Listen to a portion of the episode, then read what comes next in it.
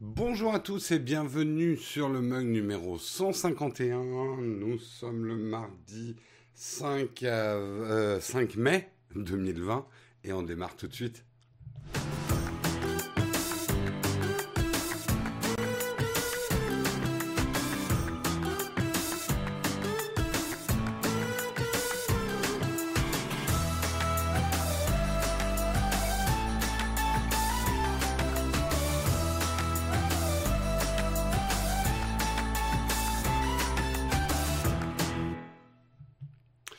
Bonjour à tous, j'espère que vous allez bien ce matin. Merci à tous ceux qui nous ont rejoints sur Twitch hier pour, euh, on va dire, la première Twitchienne de notre rendez-vous de 14h. Je le rappelle pour ceux qui veulent suivre le live de 14h, ça se passera désormais sur notre chaîne Twitch Nowtech QG. Je vous propose sur ce, sur ce petit mot de commencer tout de suite par les news du matin. C'est donc le Kawa.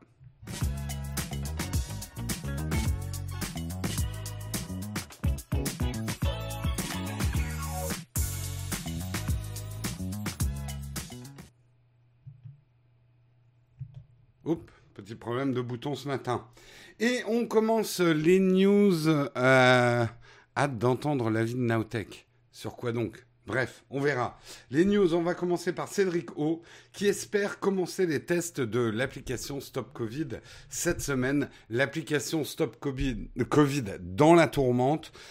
On en parle, on n'en parle plus, elle sera pas dispo le 11, est-ce qu'on va vraiment la mettre en place? Euh, Le gouvernement français en bras de fer avec Apple, enfin bref, c'est le bazar, les Français ne sont pas vraiment pour cette application. Euh, Néanmoins, euh, Cédrico y croit encore euh, et il espère pouvoir tester en conditions réelles la semaine du 11 mai afin effectivement euh, de déterminer, euh, de terminer la phase validation opérationnelle de cette application.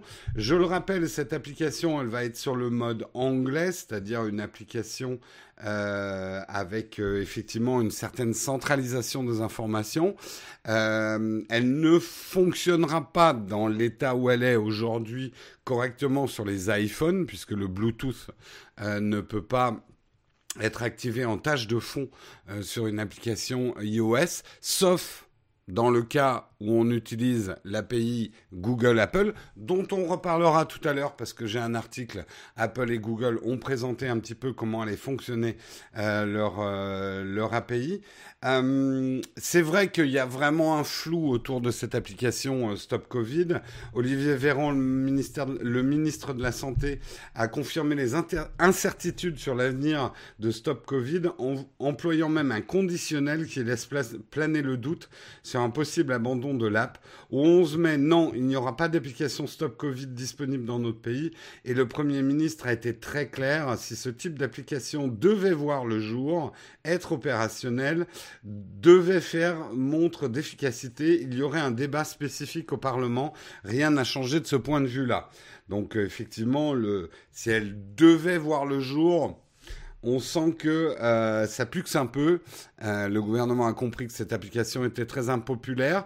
Moi, personnellement, je pense qu'on s'est pris les pieds dans le tapis. Euh, que l'application a été mal expliquée, mal présentée, mal montée. Peut-être on n'a pas choisi les partenaires. C'est vrai que quand on voit Dassault dans les partenaires, ça fait tout de suite peur. Enfin bref, beaucoup d'erreurs. Alors que peut-être, je sais hein, qu'elle ne fonctionne pas dans certaines parties du monde. Singapour est en train de remettre en cause cette application, euh, mais d'autres pays sont en train de l'installer. Euh, je pense que ça a été trop vu, euh, peut-être. Je, je, pense que c'est qu'une solution parmi les autres, mais bien évidemment, on ne peut pas sortir ce type d'application sans avoir fait le point sur les tests disponibles, etc. Enfin, il y a tout un tas de choses effectivement qui manquent. Euh, Bon, Cédrico semble dire on n'abandonne quand même pas le projet. Le gouvernement n'a pour l'instant pas l'intention d'abandonner le projet d'app de traçage, quel soit un modèle centralisé comme au Royaume-Uni, et différentes propositions décentralisées privilégiées comme d'autres voisins comme l'Allemagne. Ça, c'est vrai que c'est un peu le, le Bon, l'entêtement français et anglais à se dire on se passera de l'API d'Apple et, Google, c'est bien joli, mais si on doit se passer des iPhones, c'est quand même 15% des smartphones en France. Ça, va, ça va compliquer les choses. Ça va compliquer les choses. Euh, donc, euh, on va voir. On va voir effectivement euh, quel est l'avenir de cette application. Euh, bien évidemment, il n'y aura pas de lancement de cette application sans un, parlement, sans un débat à l'Assemblée nationale sur le stop Covid. Euh, il y a encore un travail technique important, écrit Cédrico, mais il semble donc logique que les parlementaires ne débattent ne débattent de l'opportunité de son déploiement que le jour où l'application sera finalisée. Celle-ci devrait rentrer en test conditions réelles la semaine du 11 mai. C'est donc dans la foulée que Stop Vide devrait pouvoir être présenté au Parlement. Donc représentation au Parlement, un vrai débat euh, autour euh, de cette application. Euh, manifestement, euh, il s'est pris une, fin de non-recevoir de la part d'Apple sur la possibilité d'activer le Bluetooth en tâche de fond euh, sur ce type d'application. Moi, j'aurais aimé qu'il fasse pas trop le fier à bras sur euh, on prend pas l'API d'Apple Google parce que pourquoi ne pas le, rendre compatible? Enfin, je sais pas. Après, je suis pas un spécialiste du dossier. Euh, mais je pense qu'il y a un mauvais choix qui a été fait, effectivement. iOS en France, oui, en tout cas, c'est les chiffres que j'ai chez Numérama, c'est 15% des smartphones, hein, iOS. Euh, je, je revérifie pour pas dire de bêtises, mais euh, a priori c'est 15, c'est 15%, ouais. J'allais dire c'est 15 personnes. Il y a 15 iPhones en France, pas plus. Et moi j'en ai un. Enfin, j'en ai plus qu'un, bon, j'en ai un que j'utilise. Euh, je retrouve pas le chiffre. Je trouve pas le chiffre. Bref, on va voir, on va voir comment euh, ça se déroule. Euh, j'espère juste qu'on, euh, ouais, j'espère. Bah, c'est pas énorme, 15%, c'est quand même beaucoup. Hein. je, j'espère qu'on va pas se priver d'un outil utile pour des débats stériles. Voilà, c'est un peu, c'est mon seul souhait. Euh, je, ne, je suis pas un spécialiste, donc je me permettrai pas de dire si c'était une complète connerie ou euh, ou si c'était vraiment utile. Euh, J'ai pas suffisamment d'informations là-dessus. Tout ce que je sais, c'est qu'effectivement, si c'est pas assorti derrière de mise à disposition de tests efficaces et ce genre de choses, euh, c'est probable que c'est stérile. Le côté aussi euh, volontaire, je le comprends de cette application, mais c'est clair que ça va en diminuer énormément l'efficacité, quoi. Euh, donc à voir, à suivre, c'est pas abandonné, mais on va dire que c'est grippé, sans mauvais jeu de mots. sur l'application Stop Covid. Parlons d'autre chose, parlons du MacBook Pro 13 qui a été renouvelé. Principal renouvellement, le changement de clavier, effectivement, euh, l'abandon, euh, l'abandon du fameux euh, clavier papillon, clavier papillon que j'ai devant moi, a l'air d'être de l'histoire ancienne pour Apple. Ils ont abandonné cette technologie qui effectivement présentait de grosses fragilités. J'en sais quelque chose parce que j'ai un clavier papillon qui est qui est coincé. Euh, la barre d'espace me me fait des siennes et euh, certaines lettres ne marchent plus, donc je dois l'amener chez Apple, mais Apple s'est fermé en ce moment, donc voilà, hein, euh, mon, petit malheur. Euh, effectivement, alors la technologie papillon permettait d'avoir des claviers un petit peu plus fins, mais présentait quand même trop de problèmes. Donc retour à des, des claviers ciseaux qui sont vrais, c'est vrai, beaucoup plus agréable à la saisie. Je le sais parce que même si c'est pas moi qui l'ai en ce moment, on a le MacBook Pro 16 qui a qui a un retour de clavier et même le Magic Keyboard que j'ai testé récemment pour la chaîne adopte aussi cette technologie ciseau qui est quand même beaucoup plus agréable à la saisie. Euh, accroche-toi Jérôme, Apple réouvrira un jour. Je te dis pas la liste d'attente de réparation qu'il va y avoir dans l'Apple Store. Salut Emmanuel, comment vas-tu ce matin? Euh... Quelle saleté ce clavier? Bon, eh, en même temps, qui ne tente rien n'a rien, on va dire. Mais c'est vrai que Apple s'est un peu acharné sur un clavier qui présentait des fragilités assez rapidement. C'est vrai qu'esthétiquement, il est joli. Là, je le vois devant moi, ce clavier papillon, il est joli. Mais la saisie a jamais été agréable. Ça, moi, je, dès que je l'ai eu en main, j'avais... Et puis surtout des grosses fragilités à la poussière, grosse sensibilité à poussière, euh, gros gros problème. Donc euh, c'est définitivement a priori abandonné. Donc le MacBook 13, la nouvelle version, euh, il y a ce nouveau clavier.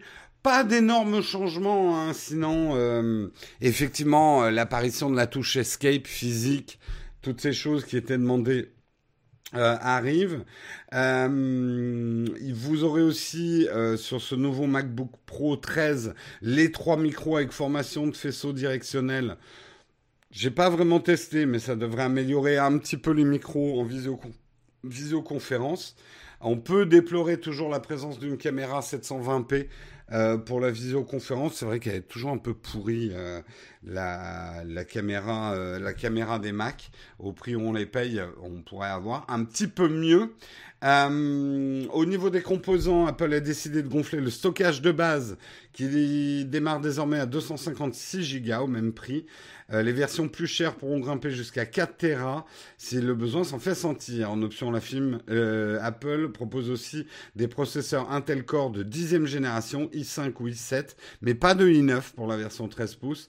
En termes de mémoire vive, on a le choix entre 8, 16 et 32 Go. Euh, le moins cher de ces MacBook Pro 13 pouces est vendu 1499 euros avec un processeur Intel génération 8 qui suffit amplement pour toutes les tâches du quotidien. Pour le même prix, sachez que vous pouvez avoir quand même le MacBook Air dépourvu euh, de la Touch Bar, mais qui sera plus puissant avec un, processeur de génération 10 et doté d'un stockage plus conséquent. Euh, à noter que si vous boostez votre MacBook Pro 13, pardon, euh, à fond, il faudra compter 4379 euros euh, pour le modèle le plus musclé. C'est, moi, je n'ai jamais testé euh, le. Je vends pas de rêve. En fait, il n'y a pas de rêve. Hein. C'est le MacBook Pro 13 avec un autre clavier et puis des capacités de stockage et des processeurs différents. Donc, les gens qui me disent quand est-ce que tu vas le tester, bah ça y est, c'est bon, je vous ai fait le test. Il est bien, il est petit, il est cher. Voilà, c'est fait. Ça, c'est plié. Hop, vidéo, une minute. c'est plié. Qu'est-ce que vous voulez qu'on teste ça? Le, le, 13 pouces, moi, n'est pas un format qui me convient, parce que personnellement, j'ai mon, mon, mon iPad 13 pouces. Donc, pour, euh, pour, je dirais, un outil informatique petit, léger, euh, que je dois embarquer partout, euh, ben, j'ai mon iPad. Et moi, ça me va très bien. Parce que le boulot que je fais en déplacement, euh, c'est rarement du gros montage vidéo. Et tout le reste, je le fais sur mon iPad merveilleusement bien. Euh, le MacBook Pro 16 avec un processeur 8 cœurs, mais Gen 9 reste meilleur. Oui. Mm. Non, j'ai pas vu les vidéos d'unbox thérapie sur les roulettes Apple. Putain, mais il faut avoir envie quand même de claquer autant de pognon pour faire une vidéo sur des roulettes. Mais euh, encore une fois, je trouve qu'on fait un faux procès à ces roulettes. Je, je m'érige en avocat du diable, en Apple fanboy indéflectible. Non, en fait, euh, c'est juste que, euh, voilà, c'est un matériel. Enfin, comme je vous l'ai expliqué, de toute façon, le Mac Pro est un prix à part Steven et des professionnels, hein, Steven, petit tacle, euh, qui va s'acheter ce matos-là? Et le prix des accessoires pour ce matos-là, c'est le reflet de ce prix, du prix de ce matos-là. Euh, voilà. Euh, la touch bar est-elle mieux utilisée aujourd'hui? Je vais être honnête, hein. moi la touch bar, elle m'est devenue indispensable, mais elle a un seul, elle a trois usages. Je m'en sers pour les émoticônes, je m'en sers pour régler la lumière et je m'en sers pour régler le son. À part ça, jamais dans le quelconque logiciel, j'ai utilisé la touch bar. Mais le truc est, attention, j'ai une utilisation spécifique de mon MacBook Pro. Il est sur un chevalet à côté et j'ai un clavier déporté. Donc j'ai jamais, quasiment jamais les mains sur le clavier de mon MacBook Pro, sauf quand je suis en déplacement. Mais comme je vous l'ai dit, maintenant en déplacement, j'ai tendance à plutôt prendre euh, mon iPad et ça me suffit. Euh, Aujourd'hui, est-ce que je prendrais plutôt un Mac non transportable? L'avantage quand même du MacBook Pro, et c'est pour ça que je continue à prendre des MacBook Pro, c'est que bah voilà, pour transporter de l'atelier à chez moi, si je veux faire du montage vidéo ailleurs, c'est quand même plus transportable qu'un iMac, par exemple. Euh, sur Shadow, la touch bar est utile. C'est vrai que sur Shadow, je l'utilise un petit peu aussi, la touch bar. Non, mais elle est vraiment bien, la vidéo de Steven hein, sur le Mac Pro. Hein. Je, je l'ai taclé, mais pour, euh, pour, euh, pour rire. En fait, la touch bar, je regrette pas de l'avoir, mais ouais, c'est pas, euh, voilà, c'est pas un changement majeur dans ma vie. Merci Matt pour ton super chat. Salut Jérôme, c'est Lucifer. Tu peux me défendre au procès cette semaine? Je suis accusé d'avoir soufflé à l'Apple des, des roulettes à 400 euros. Mais elles sont à 800 euros, elles sont pas à 400, Matt. Lucifer, t'es pas assez méchant. Euh, je crois hein, que c'est 800. Euh, surtout qu'il est étrange qu'il ait jamais mis sur les claviers de fixe. Ouais, ouais c'est pour faire. Euh... euh T'es un peu jaloux de Steven. On est tous jaloux de Steven. On est tous jaloux. Euh, Emmanuel. Perso, elle sait se rendre utile, mais elle pompe trop de batterie. encore une fois, j'utilise tellement rarement mon MacBook Pro sur batterie que j'ai aucune idée de la batterie de ce bousin-là. Sauf quand j'oublie de le brancher, et là, bien sûr, ça n'en a pas assez parce que ça coupe, parce que j'ai oublié de brancher le secteur. Mais j'utilise essentiellement mon MacBook Pro sur secteur. Je sais, hein, c'est pas bien, hein, mais... Euh, euh, vous n'avez pas d'ordinateur à l'atelier. On a un iMac de 2014, mais sinon on a des MacBook Pro avec des écrans externes. Donc là, en ce moment, non, il n'y a pas d'ordinateur à l'atelier. Non, on a, tout rembarqué chez nous. Hein. Mais on n'a pas d'ordinateur, euh, à part le iMac, euh, on n'a pas d'ordinateur fixe. Euh, c'est aussi un choix de mobilité. Voilà, moi je Karina qui utilise le MacBook Pro 16, ben voilà, ça lui permet de ramener du montage chez elle, ce genre de choses. Donc ça présente quand même des avantages en termes d'agilité. On monte au cutter au scotch, on découpe la péloche YouTube et on colle. Voilà, c'est comme ça qu'on fait le montage chez nous. Euh,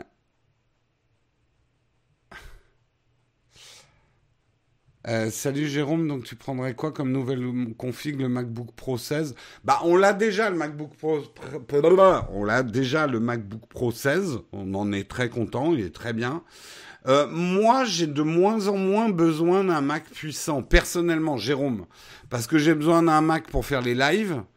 Et encore, je suis à deux doigts de passer au PC pour faire les lives, parce que euh, OBS sur Mac est pas top. Euh, j'ai quand même besoin d'un Mac pour parce que je travaille quand même sur les montages, mais plus aux mêmes phases qu'autrefois du montage. Donc j'ai pas besoin de l'ordi le plus puissant de l'atelier. C'est Karina qui a besoin de l'ordi le plus puissant de l'atelier. Donc moi j'ai euh, mon MacBook Pro euh, de 2016, je crois, et ça me suffit largement quoi. Euh... Mon avis sur le Mac Mini, euh, bah écoute, très bien pour certains usages. Voilà. Moi, ça, c'est pas un produit qui m'intéresse parce que, euh, mais pourquoi pas. Euh, l'avantage, c'est que tu peux effectivement le modder un peu, changer un peu les composants dedans. Donc, en ça, ça peut être intéressant.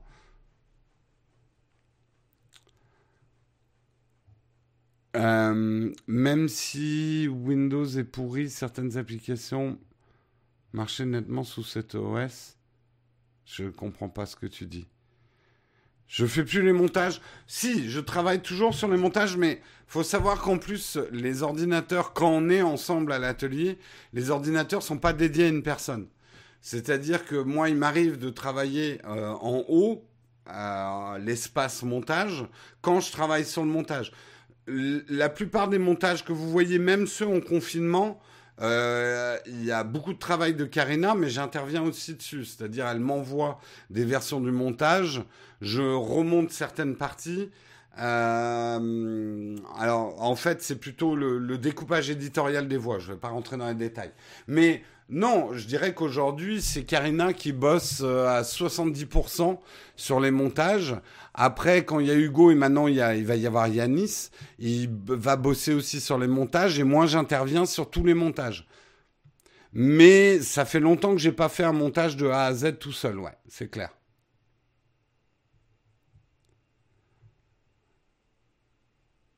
Euh, non, montage sur PC, DaVinci Resolve, euh, pas pour tout de suite.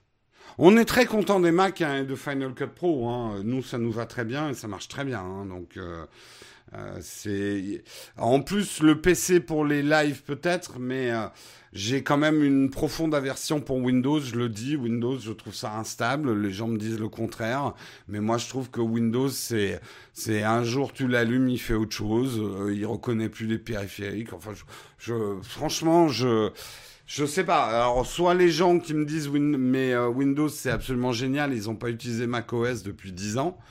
Euh, mais non, je ne trouve pas Windows génial. Je suis désolé. Voilà. c'est comme, ça. Hein. Oh, il faut, faut tout pour faire un monde. Hein. Euh...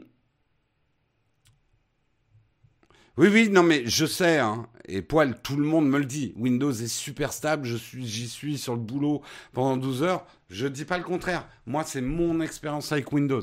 Chaque fois que je démarre un PC sous Windows, il a une mise à jour à faire, ou alors des mises à jour. Il me dit, oh, c'est pas indispensable, mais je vais peut-être te la faire, peut-être pas te la faire. Ah, tiens, je vais reconnaître ta souris. Ah, bah non, là, je vais pas reconnaître ta souris. Tiens, ton, ton, ton casque audio. Ah, bah non, je vais mettre tes enceintes aujourd'hui. Parce que franchement, ton casque audio, il m'a fait chier hier. Voilà.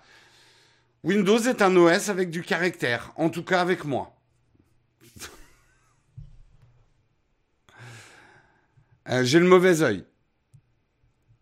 Faut pas le démarrer toutes les deux semaines. Bah euh, ouais, mais euh, si, effectivement. Moi, Windows, je le démarre pas tous les jours.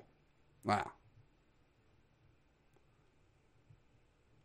Et je suis désolé de vous dire ça, mais Mac OS, tous les matins, je le démarre.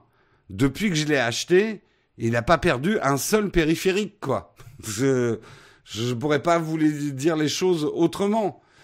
Bien sûr, je me mettrai à, Lumix, à Linux pour faire du montage vidéo. Super idée. Euh, Windows, c'est un redémarrage par jour, sinon les grognons réveillent. Tu m'étonnes. Bon, enfin bref, désolé d'avoir créé la polémique, on avance, on avance et on va parler effectivement du traçage des contacts. On va parler d'Apple et Google qui dévoilent les conditions d'utilisation de leur outil. Je vous conseille d'aller lire l'article de Numérama parce qu'il est très intéressant mais il est assez dense. Donc je vais essayer de le résumer. Donc Apple et Google ont transmis les avancées sur leur protocole euh, utilisable par les États pour des applications de traçage de contacts. Attention, soyons clairs, Apple et Google ne vont pas sortir des applications de traçage de contacts mais la brique logicielle, l'API qui permet aux États de construire leurs applications de traçage de, contact. Euh, elles permettront aux, applications de fonctionner sur Android et iOS tout simplement euh, et de fonctionner donc sur l'iPhone en tâche de fond. Hein. Pour rappel, l'accès du Bluetooth en arrière-plan étant refusé par défaut, les applications qui n'utilisent pas cet outil, comme le Stop Covid en France, ne fonctionneront pas ou mal sur iOS. Euh, ils ont euh, clarifié les exigences, les exigences d'Apple et de Google par rapport à l'utilisation euh, de cette brique logicielle. Les applications doivent être créées par et pour un gouvernement ou une autorité de santé. Donc pas question qu'une boîte privée puisse développer une application. et ne peuvent être utilisées que dans des situations de crise liées au coronavirus. Les applications doivent recueillir le consentement des utilisateurs avant de pouvoir activer la notification d'exposition. Euh, les applications doivent demander à l'utilisateur un consentement avant de partager un test positif et la clé associée à son smartphone avec une autorité de santé. Euh, les applications doivent collecter le minimum de données nécessaires et ne peuvent que les utiliser pour lutter contre le coronavirus. Tout autre usage de ces données, notamment publicitaires, est interdite. Les applications ont l'interdiction de demander un accès au service de géolocalisation. Important ça. Euh, donc c'est pas pourra pas avoir une, corrélation entre les données de ces applications et de la géolocalisation. Euh, la seule application, une seule application sera approuvée par pays pour renforcer son adoption. Si un pays a choisi une approche par État ou par région, euh, Apple et Google les aideront. Qui veut pas euh, dire grand chose d'autre. Ils ont montré également des, des écrans euh, de comment ça se passerait. Je vous les montre pour ceux qui ont la vidéo euh, d'allumer. C'est pas sexy hein, comme app. Hein. Il euh, n'y a, y a, pas de, de petits émoticônes, il hein, n'y a pas d'animation, hein, c'est austère, mais c'est tout ce qu'on lui demande. On voit effectivement que euh, l'application sera effectivement très très simple, pas de carte, pas de attention, il y a des malades autour de vous qui se rapprochent, euh, genre application de jeux vidéo avec invasion de zombies. C'est vraiment pour vous informer si vous avez été en contact avec une personne qui est déclarée malade. Ce qu'il y a d'intéressant également, euh, c'est que on voit que euh, pour l'identification d'un malade, on remarque que l'autorité de santé qui développe une application de traçage des contacts possède des clés de sécurité dans le tableau de bord numérique qui servent à authentifier un vrai malade. On peut imaginer que le laboratoire donnera cette clé unique à un patient testé positif au Covid. Ils ont pris beaucoup de précautions, effectivement, pour pas que cette, euh, cette API soit détournée et qu'il y ait des déclarations de faux malades. Euh, ça sera à lui de décider ensuite s'il souhaite rentrer dans l'application et de partager anonymement son statut aux personnes croisées dans des situations à risque. Voilà. Euh, logiciel de tracking par un gouvernement. Major Finger Ouais, je pense que c'est pas comme ça qu'il faut réagir, mais euh, moi je donne aucune confiance à ce gouvernement. Bah là déjà, on est en train de parler d'Apple et de Google, donc pas du gouvernement. Justement, est-ce que euh, je, pose ça sur la table hein. Après, je sens que vous allez euh, vous allez mettre vos doigts dedans et, tout est et tout est allé. Mais est-ce que c'est peut-être, c'était peut-être pas ça la bonne solution, de laisser une boîte comme Apple et Google développer la brique logicielle, ensuite que chaque État développe son application de traçage sur cette brique logicielle, ne serait-ce que pour une certaine indépendance, euh, un mélange entre le privé et le public. Euh, pourquoi pas? Est-ce que c'est pas ça la bonne solution? J'en sais rien. J'en sais rien. Euh, le truc, c'est que, euh, voilà, si on fait pas confiance au gouvernement, on fait pas confiance à Apple, on fait pas confiance à Google, ce qui est un peu le cas. Bah voilà.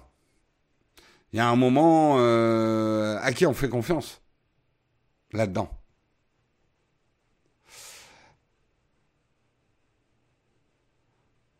Moi, je, je pense que c'était peut-être le mélange des deux. Et je, franchement, je pense que je pense de plus en plus que la France a tort euh, de dire euh, nous ne voulons pas de cette brique logicielle Google, Apple pour des raisons de souveraineté nationale. Je pense que c'est pas une bonne idée de s'arc-bouter dans cette position. Euh, alors c'est sûr, ça plaît l'électorat anti-GAFAM. Euh, là, les méchants, non, non, il faut une application française. Si l'application française, le résultat, c'est qu'on la développe même pas, je sais pas. Hmm.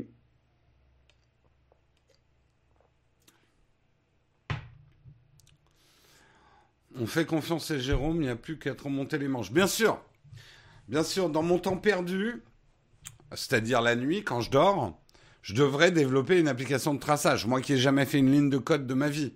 Mhm. Ah bah elle va, elle va être bien l'application de traçage. Moi je propose qu'on plante un drapeau dans les malades. Voilà qu'on les repère de loin. Hein Puis on leur donne un truc comme au Moyen Âge. Attention, la peste arrive. Voilà, c'est ça ma, proposition de traçage. Euh, puis comment comment vous pouvez me faire confiance? Je vais peut-être être sponsor. Il y aura peut-être un placement produit dans mon application, un Rhino Shield caché.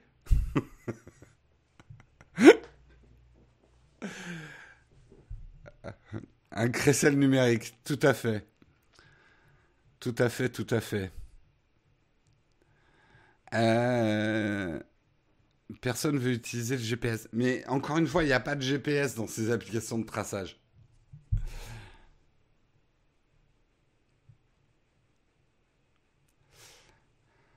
Euh, non, un gyrophare sur la tête des malades. Je préfère mon planter de, de drapeau.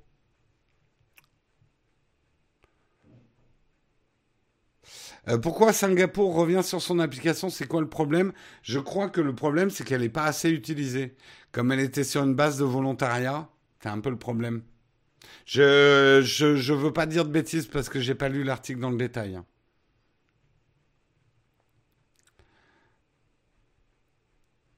De mémoire, les pays utiliseront la, future plateforme. Bah, en tout cas, en Europe, il y a l'Allemagne et pratiquement tous les autres pays, sauf France et Angleterre, qui n'est plus en Europe, enfin qui est comme... Bon, bref, euh, les autres ont pris... Euh, l'application seront compatibles avec l'API Apple Google, ouais.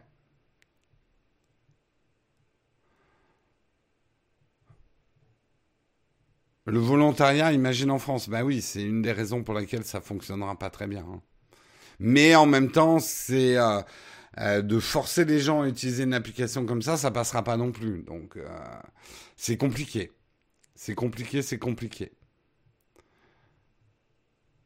Sommes-nous compétents pour dire qui est compétent? Bah Après, on a le droit d'avoir une opinion, hein, même si on ne sait pas tout. Hein. Bref.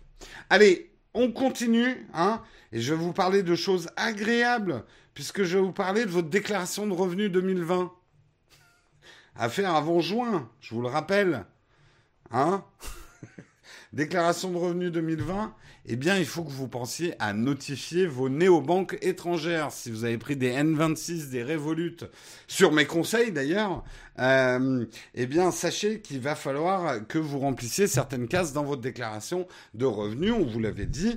Euh, eh bien, je ne vais pas vous le faire en direct parce que c'est chiant comme la pluie. Hein, parce que si vous voulez que je vous parle de la case U8UU, euh, hein, de, votre formulaire et de l'annexe numéro 3916, je peux le faire, mais je peux vous garantir que vous allez vous endormir. Par contre, euh, les numériques ont fait ce travail. Euh, l'article que j'ai mis sur le flipboard, je ne sais pas si Samuel peut vous donner le lien de cet article dans la chat room, mais cet article vous explique tout comment déclarer votre compte N26 et euh, votre compte Revolut euh, pour pouvoir le faire dans votre déclaration euh, en ligne. Euh, alors, on en profite par contre pour rappeler hein, les dates butoirs.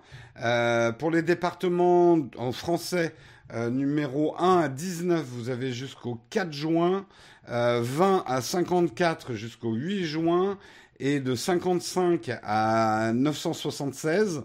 Euh, vous avez jusqu'au 11 juin pour euh, euh, votre déclaration en ligne à faire. Oui, il y a aussi des comptes échangés en crypto-monnaie qu'il faut déclarer. Attention quand même, en cette période, il y a énormément de phishing autour euh, de vos déclarations d'impôts. Beaucoup de mails essayant d'avoir vos codes d'accès, des codes d'accès, des choses comme ça.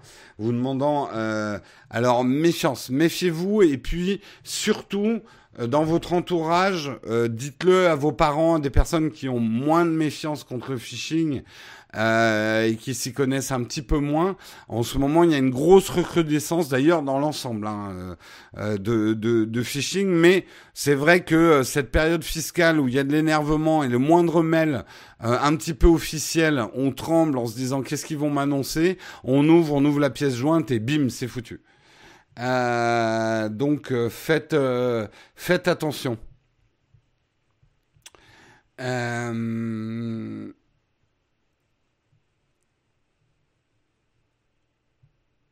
je viens de recevoir un, un de PayPal d'ailleurs. Ah oui, tu as reçu des faux PayPal, oui, oui, il y a des faux PayPal qui traînent.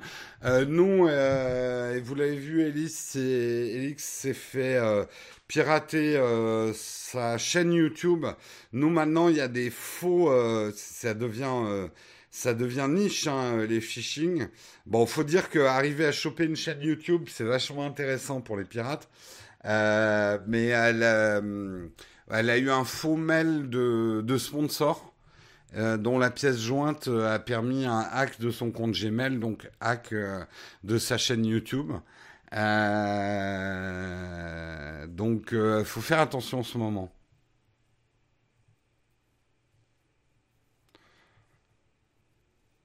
Euh, si on déclare, on ne sera plus imposé.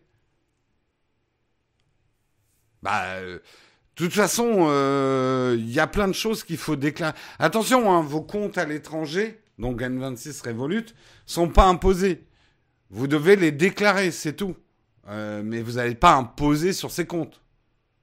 C'est il y a un truc, euh, c'est vrai qu'en fiscalité française, mais d'ailleurs dans les autres, n'oubliez pas qu'il y a tout un tas de choses que vous devez déclarer, vous n'allez pas forcément payer des impôts dessus. Par contre, vous êtes dans l'obligation de les déclarer. De toute façon, partez d'un principe très simple. Tout ce qui est revenu doit être déclaré. Voilà. Il n'y a pas vraiment d'exception à la règle, en théorie.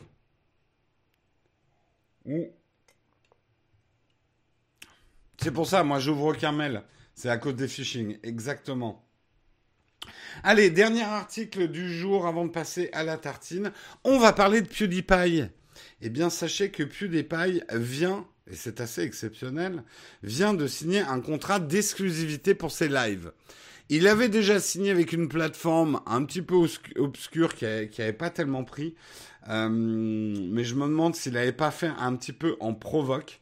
Euh, c'était D-Live. Euh, il avait un peu signé avec eux. Hmm. Il a signé, et ben je vous le donne dans le mille, il a signé avec YouTube. Donc PewDiePie va faire exclusivement ses lives sur YouTube. Donc pas question de Twitch pour PewDiePie et son gaming. PewDiePie a l'intention de faire de plus en plus de lives. C'est vrai que c'est un format qui pourrait bien lui aller. mais c'est vrai qu'il a jamais trop euh, il n'a jamais trop été sur Twitch. Ça n'a jamais été trop son truc. Ce qu'il y a d'intéressant avec euh, PewDiePie, si tu te fais de l'argent grâce à un jeu, tu dois le déclarer, bien sûr. Toute source, tout revenu doit être déclaré. Par vraiment de ce principe. Vous connaissez pas PewDiePie? Zibas, Maxime, vous connaissez pas PewDiePie? C'est juste le plus gros YouTuber du monde et vous connaissez pas YouTube PewDiePie. Euh, après, que ça vous intéresse pas parce que vous regardez pas PewDiePie, c'est un autre débat. Je vous dis juste que c'est le plus gros YouTuber euh, au monde.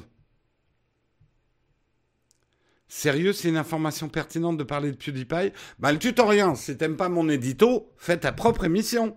Mais oui, c'est très, très pertinent. Pourquoi? Parce que la guerre du streaming, elle a lieu en ce moment les Twitch, les mixeurs et les YouTube se payent de plus en plus de stars pour avoir des exclusivités. Il y a une bataille au sommet qui se fait au niveau euh, des lives et qui va avoir les lives. Vous, vous y intéressez peut-être pas aux lives, mais les lives et notamment avec le confinement, c'est devenu un marché absolument énorme dans la tech. Et aujourd'hui, énormément de, d'influenceurs, énormément de joueurs, mais aussi plein d'autres sujets sont en train de passer au live ou font du live. Et aujourd'hui, il y a effectivement un combat de titans entre Mixer, YouTube et, euh, et Twitch pour savoir qui va se récupérer cette manne. Et pourquoi c'est hyper important et pourquoi il y a autant de pognon derrière C'est parce que vous le savez, à la télévision, hein, le vieux truc là, la télé, euh, c'est les contrats publicitaires des lives qui valent le plus cher. Parce que les gens sont captifs, ils vont beaucoup moins pisser pendant un live si vous voulez euh, savoir tout. Euh, on peut effectivement promouvoir des produits, euh, leur mettre devant la publicité, de la publicité devant les yeux. Ils vont être beaucoup plus captifs qu'une émission préenregistrée et montée. Et c'est des contrats absolument énormes qui se signent aujourd'hui avec euh, les gens qui font du live. Euh, les coachs sportifs font aussi beaucoup de live, oui, tout à fait. Et euh, sans transition, Twitch, c'était bien la première. Oui, oui. Alors, le truc, c'est que moi qui, qui arrête pas de dire YouTube, c'est de la merde en live, j'en ai marre de YouTube en live. J'ai envie de dire, cette nouvelle, elle est importante parce que ça montre que quand même YouTube, contrairement à ce que j'ai dit, YouTube veut y aller en live. Il veut aller dans le, le, corps à corps avec Twitch. Il veut pas laisser la place libre à Twitch. Ce que j'ai envie de dire, c'est bien hein, de signer un contrat à probablement plusieurs millions de dollars avec PewDiePie, mais si vous mettiez un petit peu d'argent à développer une plateforme qui soit aussi performante que Twitch, parce qu'il y a aussi le côté technique. Et je vous le dis parce que vous, vous en apercevez probablement pas, mais YouTube a 10 ans de retard dans les outils de live par rapport à Twitch. Et c'est clair. Et c'est clair et c'est clair.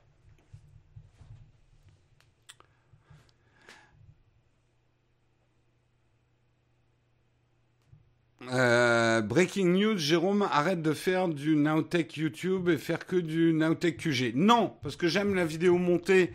Euh, mais après, c'est vrai que les vidéos montées représentent énormément plus de travail que des lives pour parfois des résultats. Et je comprends pourquoi certains YouTubeurs abandonnent YouTube et passent uniquement à faire du live sur Twitch. Parce que, en termes de revenus, c'est pas que les revenus sont plus grands, contrairement à ce que certains pensent c'est plutôt que par rapport au temps imparti de travail, les revenus sont plus grands. Donc ça permet de produire plus, en fait, de faire beaucoup, beaucoup de live. Et c'est évident, et je préfère vous le dire, euh, Nowtech explore. Nous, de toute façon, du live, mine de rien, on en fait depuis trois ans. On en fait tous les jours. Et à part les gamers, il n'y a pas beaucoup de gens qui font un live tous les jours. Comme nous. Euh, J'en tire pas plus, je frime pas plus que ça avec, mais on s'y connaît quand même en live chez Nowtech. Euh, on explore, on explore des passerelles entre le live et la vidéo montée. On explore des opportunités. Euh, notre offre live aujourd'hui, j'en suis le premier conscient, elle est un petit peu bordélique. Il y en a un petit peu de partout. Euh, on est en phase exploratoire. Nous n'avons pas pris de grandes décisions non plus. on regarde, on regarde comment comment faire les choses. Voilà. L'application Twitch est vachement à la traîne par rapport à YouTube pour les lives. Ah, je suis pas d'accord. Hein. Je suis pas d'accord, pas d'accord. Hein.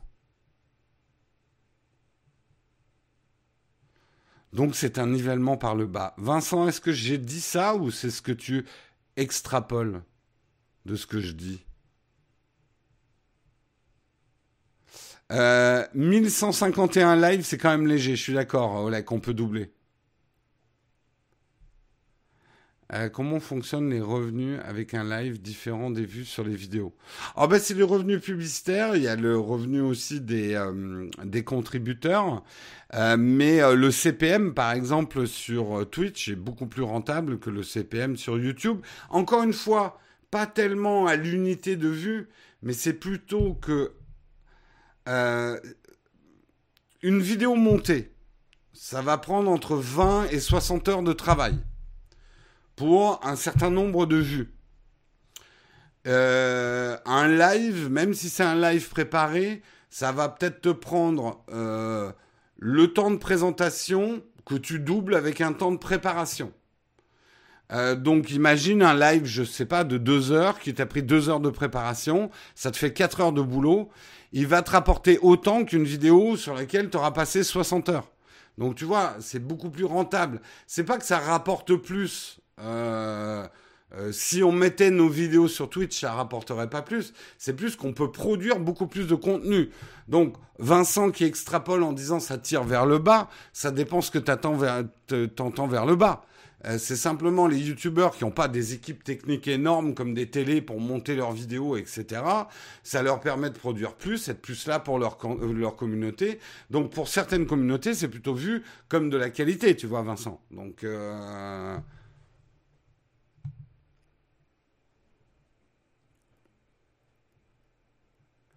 Twitch est beaucoup plus au point sur la gamification du soutien aux créateurs aussi, oui. Euh, ouais, c'est de la rentabilité, euh, comme n'importe quelle boîte. Faites pas les oh, les youtubeurs, ça pense qu'à l'argent. Euh, bah non, les youtubeurs sont des entrepreneurs avec des, patrons de PME et oui, bah il faut bien penser à la rentabilité du bousin à un moment, hein. sinon on disparaît. Hein. Bref. Euh... Je trouve ça cool s'il demandait moins de temps. Ça nous fait bien plus de partage et de discussion. Encore une fois, hein, moi l'idée n'est pas d'abandonner euh, la vidéo YouTube montée et tout, parce que c'est aussi un plaisir de travailler que j'aime. Mais euh, c'est aujourd'hui, voilà, le live est quelque chose d'important. C'est comme, je terminerai là-dessus. C'est comme vous allez me dire TikTok c'est de la merde, je regarde pas. Donc, vous, en fait, vous vous dites comme moi je regarde pas et que j'aime pas, ça n'existe pas. Euh, TikTok aujourd'hui est un phénomène massif. Que vous aimiez pas ou que vous aimiez ou que vous aimiez pas TikTok n'est pas intéressant. Euh, mais il faut pas négliger le fait que c'est un phénomène en ce moment TikTok euh, qui prend énormément de parts de marché à d'autres réseaux sociaux. Donc c'est pas parce que quelque chose vous intéresse pas que ça n'existe pas ou que ça marche pas en fait. Euh, Voilà. Je serais prêt à payer cher pour voir Jérôme faire des chorégraphies sur TikTok. Non, l'idée n'est pas de singer ce que je peux pas faire. Mais euh, TikTok, pour l'instant, j'ai pas le temps d'y réfléchir. Mais l'idée, c'est de trouver aussi ce que tu peux y faire. C'est exactement ce comme Twitch. Aujourd'hui, je réfléchis à ce qu'on peut y faire sur Twitch. Je réfléchis. Euh, j'essaye, j'expérimente des choses. Voilà.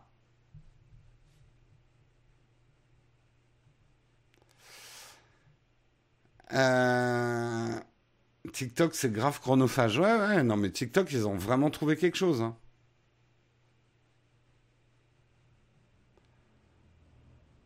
Oui, alors le live d'hier, les gens qui disent euh, c'était de la procédure. Le live d'hier était exceptionnel. Je pense que tous ceux qui sont inscrits à Twitch euh, ont fait des subs avec leur Amazon Prime.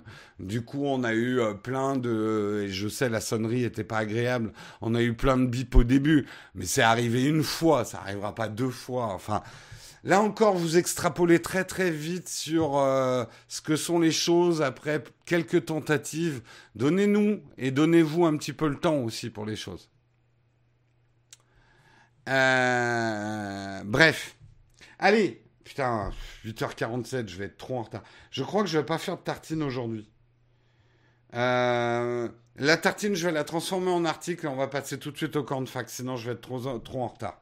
Donc, en plus, c'était pas vraiment une tartine. Je voulais reparler de Xiaomi. Euh, je voulais parler de la collecte de données, euh, puisque Xiaomi a appliqué un correctif euh, et alors, quand il disait justement, alors, je, sais que j'ai été attaqué par certaines personnes, ils disent oui, euh, Apple fanboy, et puis quand il s'agit de Xiaomi, tu les attaques, alors que c'est que le navigateur de Xiaomi. J'aimerais préciser certaines choses. D'abord, n'oubliez pas que je ne suis qu'un messager. Je prends les articles et je vous redonne les articles. Je donne parfois mon opinion, c'est clair, mais je ne crée pas les infos. Premier point. Deuxième point, j'ai bien dit, et j'ai réécouté ce que j'ai dit hier, je parlais de Mint, du navigateur de Xiaomi. N'oubliez pas également que le problème ne vient pas que du navigateur de Xiaomi. Il y a aussi l'OS de Xiaomi qui transmet des données. Ensuite, vous êtes là à me dire, mais qui utilise le navigateur de base de son smartphone? Là, vous connaissez mal le marché. Énormément d'acheteurs, surtout de ces premiers prix de smartphone, n'installent jamais d'application de leur vie. Ils utilisent le navigateur qu'on leur donne, les appliquent dessus et ça leur suffit. Ils vont jamais se poser la question, ils savent même pas ce que c'est qu'un navigateur. Ils vont internet, ils cliquent dessus, ils peuvent rentrer une URL dedans, c'est bon, c'est internet, c'est bon, j'ai internet. Euh, c'est les mêmes personnes qui vont, euh, qui, qui, qui savent même pas la différence entre une, une application et euh, l'OS de leur smartphone. Enfin, ils font pas cette distinction-là. Euh, et c'est des gens qui vont jamais changer leur réglage de base. Donc, de défendre Xiaomi en disant, mais de toute façon, il suffit de régler et d'aller dans les réglages là pour euh, pas euh, que, ou de lire les conditions d'utilisation. Je suis désolé, mais vous faites preuve d'une grande naïveté par rapport au marché. Bref. Est-ce que Xiaomi sont les seuls à faire ça? Non. Là où les choses sont peut-être un petit peu plus graves que Xiaomi, c'est le type d'information qui était collectée par le navigateur et par l'OS. Mais tous vos smartphones récupèrent et collectent des données.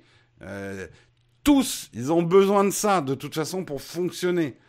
Je veux dire, si vous envoyez pas des informations, votre navigateur ne marche pas. La, la double question, c'est Qu'est-ce qui est collecté? Il y, a, trois questions par rapport à la collecte de données. Le problème n'est pas la collecte de données, c'est qu'est-ce qui est collecté, où c'est stocké, et est-ce que c'est revendu ou pas? Schématiquement, c'est ça les trois questions euh, qu'il faut se poser par rapport à la collecte. C'est pas la collecte en elle-même, parce qu'on a besoin de la collecte pour fonctionner. C'est qu'est-ce qui est collecté, où c'est stocké, à qui c'est envoyé, comment c'est protégé, et est-ce que c'est revendu derrière? Est-ce que la boîte se fait du business avec? On n'a pas d'ailleurs la réponse pour Xiaomi. Est-ce qu'ils revendent ces données? Ça, on n'a pas la réponse. Euh, mais dans le cas de Google, par exemple, on a la réponse. On sait que oui. Alors, ce n'est pas les données exactement qu'ils revendent. Ils se servent des données pour vendre des emplacements publicitaires ciblés. Mais ce n'est pas les données qui sont envoyées à Bonduel. C'est Bonduel, pour ces boîtes de petits pois, qui va acheter un espace chez Google et Google a créé ces espaces grâce à la collecte de données. Voilà, vous compreniez vraiment le marché euh, du, du, business. Euh, la récolte de données aussi nécessaire à l'amélioration des produits, tout à fait. Euh,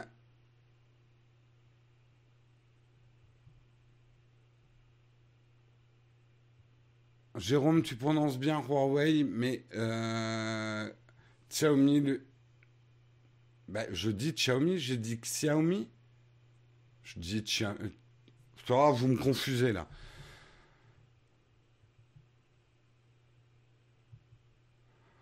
Euh, Basile, non, je ne vais pas enlever le truc noir qui fait un arrondi dans le bas de l'écran, non.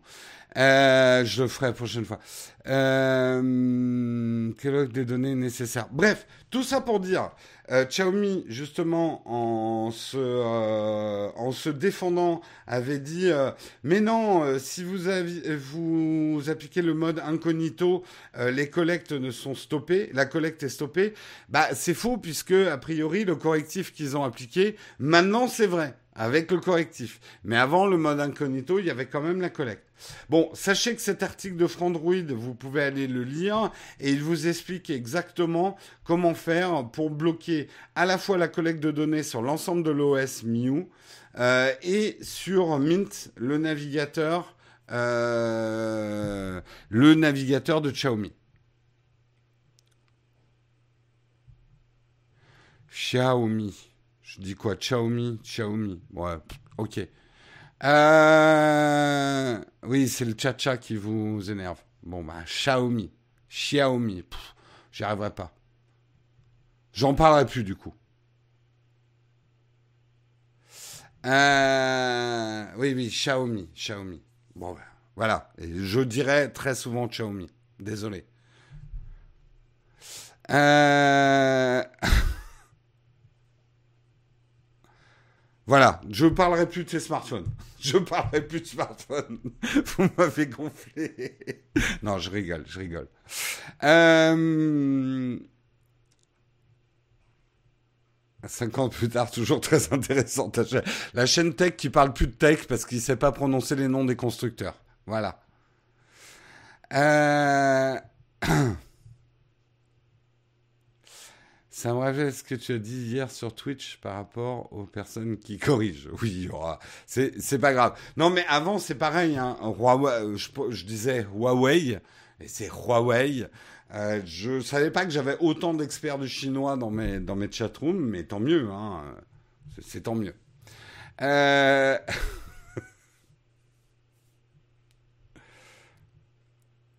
La marque. Oui, voilà, Apple, c'est plus simple. Voilà, je parler que d'Apple. Apple, c'est plus simple à prononcer. Oh, puis alors, me lancez pas sur Adobe ou Adobe. Hein. Parce que alors, ça aussi, hein, il y a deux camps. Et désolé, Matt, je ne parle pas le chinois. Donc je prononce très mal le chinois. Non mais je suis moqueur, prenez tout ça au second degré, Je, je me moque de vous. Vous, vous vous moquez de moi, je me moque de vous. Voilà. Euh, pain au chocolat, chocolatine, ouais. Euh, demander à un Chinois de bien prononcer une marque française, sérieux, on s'en contrefou. Non, mais on s'en contrefout pas. Mais je pense que je me connais, hein, j'ai des tics de langage et euh, Xiaomi, je vais plutôt prononcer ça Xiaomi. Voilà. Il va falloir vous y habituer. Hein. Il y a beaucoup de choses comme ça, il faut s'y habituer. Ou abandonner aussi. C'est aussi un autre choix. Bref, c'était la fin des articles ce matin. Il est, on va parler de notre sponsor avant de passer au cornfac puisqu'effectivement il est 8h55. Euh, notre sponsor, donc c'est Shadow, ça se prononce Shadow PC et pas Shadow PC. Euh, notre sponsor, c'est Shadow, les Shadow PC, euh, des PC à puissance gamer sur le cloud. Et sachez que vous pouvez gagner un mois de Shadow toutes les semaines sur la chaîne. On fera le tirage au sort jeudi. Faut que j'en parle d'ailleurs à Guillaume, faut pas que j'oublie. Le tirage au sort aura lieu jeudi puisqu'il n'y aura pas de mug vendredi puisque c'est férié. Pour participer, c'est très simple. Vous allez sur Twitter, vous suivez euh, le, Twitter de Shadow, Shadow underscore France, et euh, vous composez un tweet. Dans ce tweet, vous nous expliquez pourquoi vous aimeriez bien gagner un mois de Shadow PC. N'oubliez pas de mettre les hashtags hashtag Shadow PC, hashtag le mug c'est hyper important, sinon je ne vous trouve pas quand je fais le tirage au sort du vendredi. Voilà pour notre petite annonce et je vous propose qu'on passe à la dernière partie de l'émission, les cornes fac. Vous me posez des questions et je tente d'y répondre en faisant parfois des erreurs linguistiques.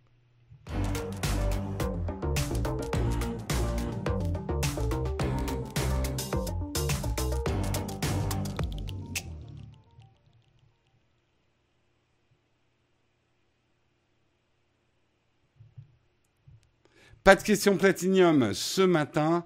La latence était de 28 secondes hier. 3 Alors voilà, Vincent, typiquement dans les trucs qui ne marchent pas sur YouTube Live, YouTube Live a une nouvelle plateforme pour le live euh, qui engendre une latence, bah, tu me le dis, de 28 secondes hier. Et on a 3,2 aujourd'hui en passant par leur ancienne plateforme de live. Bravo YouTube.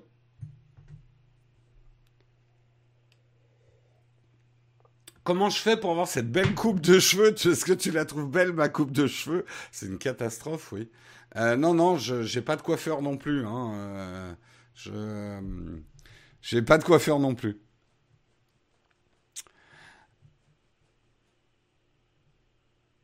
Euh, c'est férié vendredi. Oui, j'ai dit c'était férié vendredi. En France. Quel matériel pour un film d'horreur tu conseilles quoi? Du zombie. Je pense que le, le zombie, même si c'est un petit peu trop utilisé dans le film d'horreur et c'est un peu classique, ça reste quand même une valeur sûre. Un bon zombie bien boosté, ça a de la batterie, ça tient longtemps, t'es pas obligé de l'alimenter beaucoup. Euh, voilà, pour le tournage d'un film d'horreur, moi personnellement, je conseille le zombie, il n'y a pas mieux. Euh, ce vendredi aussi était férié, oui. Fais-tu de l'astrophoto parfois? Non. Euh, comment avez-vous réalisé euh, les génériques? Alors, c'était il y a 4 ans maintenant. Euh, Guillaume qui est venu faire un stage, qui maintenant d'ailleurs fait de, l'animation, nous a aidé avec Karina à réaliser ces génériques sur After Effects.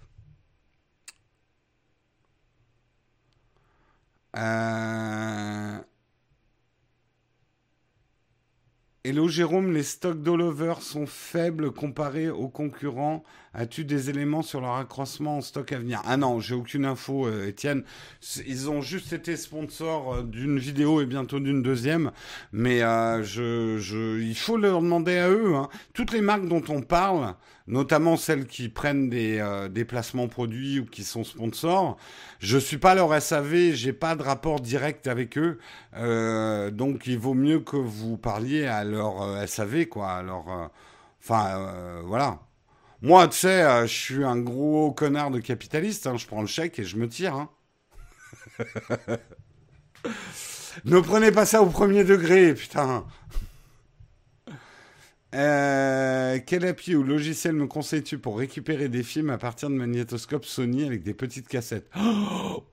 Alors là, ton problème, il est super spécifique, Nat. Je suis sûr qu'il y a une vidéo YouTube qui parle de ça, mais moi, je ne pourrais pas te conseiller. Pour revenir sur la news Apple, le changement de clavier, Apple aurait pu adopter un clavier holographique ou un deuxième écran. Ça aurait été marrant. Ouais, je, je sais pas. Clavier holographique, j'y crois pas trop. Hein. C'est moi où il y a un chat qui découvre les jours fériés, un, chat qui découvre les jours fériés. Tiens, voilà, je sais d'où vient mon problème. Euh, la chat room, on écrit ça chat room. Et eh ben moi je dis Xiaomi, alors que c'est Xiaomi. voilà, c'est à cause de la chat room que je prononce mal. Ouais. Ah, il parlait des génériques des mugs. Alors, les génériques de mugs, c'est, euh, on a travaillé en stop motion en fait. C'est beaucoup Karina qui a fait le gros du boulot. Euh, moi, je suis juste arrivé avec mes idées. Non, on a beaucoup échangé avec Karina, on a échangé les idées. Euh, je me souviens très, très c'était très très sympa. D'ailleurs, je crois que j'ai des vieilles stories euh, de, des coulisses du truc. Un jour, il faudrait que j'ai diffuse. Euh, tout est en stop motion en fait.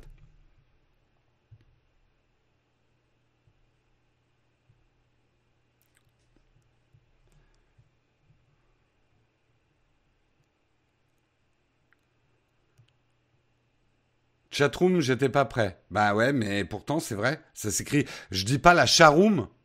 Hein? Bonjour les petits chats. C'est qui ça? C'est la copine de Thibaut Shape qui fait ça? Euh...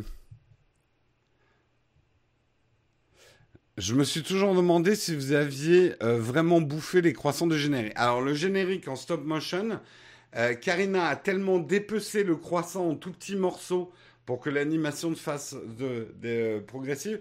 Mais on a mangé tous les petits morceaux. Oui, on a mangé les croissants. Alors le stop motion, ça consiste à prendre des photos et ensuite à les rassembler en 25 ou 24 photos secondes pour créer une animation à partir d'images fixes. C'est comme ça, par exemple, que euh, euh, des Wallace et Gromit sont faits. Euh, tous ces trucs avec des bonhommes en pâte à modeler qui s'animent, et ce qui s'anime, c'est ce qu'on appelle du stop motion.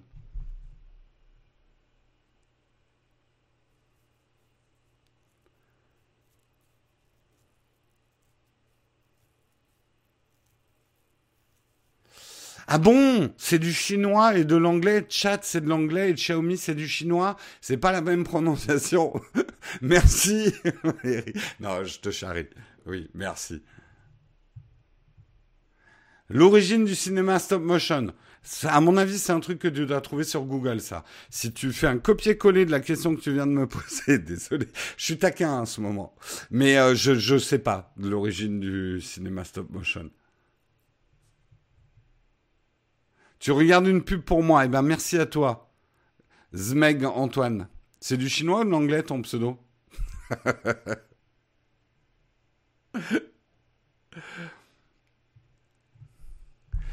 Euh, merci pour l'émission. Je cherche un dock USB-C pour mon Mac. Une recommandation, c'est pour connecter des disques SSD pour le stockage photo. Alors, il va te falloir des docks très rapides en Thunderbolt. C'est les plus chers. Euh, va voir les Call qui sont très chers, euh, qui sont des gros hubs USB-C compatibles Thunderbolt. Euh, si tu veux brancher du SSD, il te faut vraiment les plus rapides. Donc, il faut que ça soit compatible avec du Thunderbolt. Sinon, euh, les deux docks que j'aime bien, Euh, Il y a celui-ci dont je vous avais parlé, qui est plutôt fait pour l'iPad, mais qui marche aussi très bien pour un Mac. Le gros avantage, c'est qu'il est tout petit. Je l'amène, en fait, c'est vraiment mon dock de voyage maintenant. Et euh, celui que j'aime bien, je vous l'avais présenté dans la vidéo euh, Black Friday euh, de l'année dernière. C'est une longue barre comme ça. Ah ben, je l'ai ici, mais je peux pas vous le montrer parce que sinon je suis obligé de tout débrancher. C'est une longue barre comme ça qui fait hub USB-C. C'est pas compatible Thunderbolt, donc ça permet pas le branchement de disque dur rapide. Mais par contre, c'est super pratique.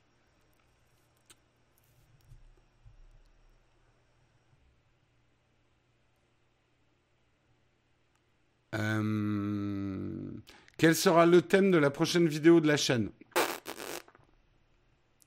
Je sais, mais je dis que je sais pas. Salut Jérôme, est-ce que tu pourrais apporter des éclaircissements sur Shadow et iOS? Quels sont les éclaircissements que tu veux, Robert?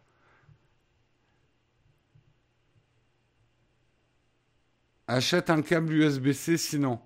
Oui, mais je pense qu'il a tous les ports encombrés, donc c'est pour ça qu'il cherche un hub, non? Ce qu'il faut, alors, si c'est juste relier ton disque dur US, euh, ton disque dur euh, SSD à ton Mac, n'oublie pas d'acheter non seulement un câble USB-C, mais qu'il soit compatible avec le Thunderbolt, ton câble. Attention à ça, hein, l'USB-C n'est qu'une forme physique de câble mais en rien garantit des vitesses de transfert. Donc n'achetez pas n'importe quel câble USB-C. Un hub non, USB-C pour Shadow Ghost. Alors j'ai pas de conseil à donner lequel acheter, mais ça marche, oui. Final Cut Pro pour iPad pourrait-il vraiment concurrencer la version Mac selon toi? Euh oui. Oui, oui. Oui, oui. On a la date de la WWDC Non. Euh, Connais-tu connais Jérôme la marque Humidigi? Non, connais pas. As-tu vu Westworld? Oui, mais la dernière saison, elle est belle, mais elle m'emmerde. Je comprends rien du tout. Je suis complètement paumé dans Westworld. Entre ça et Power Delivery, c'est un peu la jungle des câbles USB-C. C'est vrai, c'est pas simple.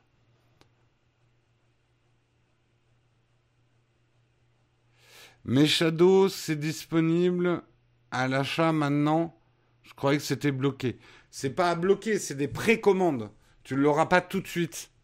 Mais euh, non, non, tu peux tout à fait t'abonner à Shadow aujourd'hui. Hein.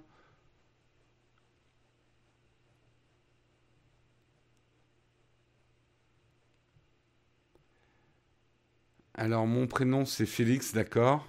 Je suis design et l'iPad Pro est un outil merveilleux, mais là où ça pêche, c'est sur la 3D. Alors, Shadow sera optimal malheureusement. Ah oui, alors tu me demandais des précisions. Aujourd'hui, ils savent pas, tu sais, la balle est dans le camp d'Apple. Euh, Shadow continue à développer ses applications iOS en bêta. Et je devrais pas te le dire, mais tu peux y accéder relativement facilement en bêta mais euh, pour l'instant, ne sont pas officiellement reconnues par Apple. Donc, euh, je ne sais pas quoi te dire, parce que je ne sais pas comment ça va se terminer cette histoire. Oui, avec Flight Test, tu peux effectivement avoir la bêta. Humidigi, une marque de smartphone excellent, rapport qualité-prix. Ben, tu vois, je connais pas. La loi pour les drones va-t-elle passer avec le confinement? Aucune idée, j'avoue que je suis plus trop les lois sur les drones. Tu penses que l'iPhone 12 c'est pour quand? Bah je sais pas, Tim m'a toujours pas écrit pour me dire quand est-ce qu'il pensait le sortir. non, j'en sais rien. J'en sais rien du tout. À mon avis, ça va être retardé, ça va pas être septembre, mais euh, j'en sais rien en fait. Il reste deux minutes avant 9h10. Merci Samuel. Je vais prendre les dernières questions. Euh, leur stratégie est un peu étrange.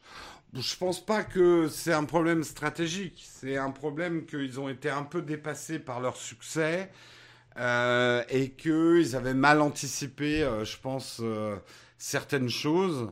ce qui fait qu'ils n'ont pas les produits à vendre. c'est pas un problème de marketing, c'est un problème de produit là pour le coup. C'est mieux un iPad ou un PC, ça dépend ce que tu veux faire. Bibix.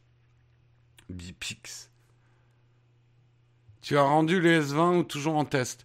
Euh, Je les ai encore. Euh, je veux faire les tests photos, mais j'attends, euh, j'attends, j'attends la fin du confinement et j'attends d'avoir le temps après.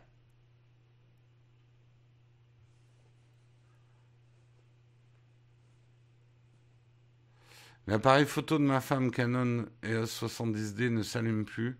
Elle a débranché les batteries trop vite. Il y a des chances de le rallumer sans passer par le SAV. Si tu as remis une batterie neuve et que ça se rallume toujours pas, ça pouix.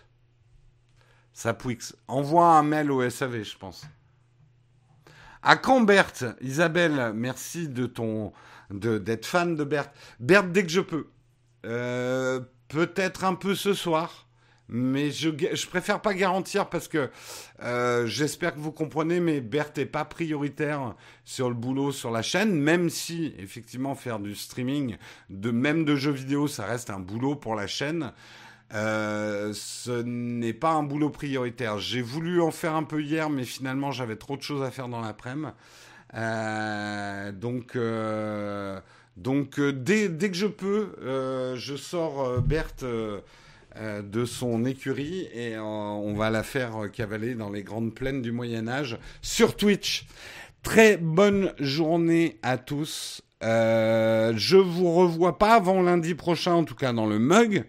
Par contre, je vous revois à 14h sur Twitch pour le live de 14h, donc c'est la dernière semaine cette semaine. Je vous rappelle que c'est sur Twitch, notre chaîne Twitch euh, Nowtech QG. Euh, et puis voilà, demain vous allez retrouver Marion dans le mug. Jeudi, ça sera Guillaume. Et je vous fais plein de bisous. À tout à l'heure, 14h. Ciao tout le monde.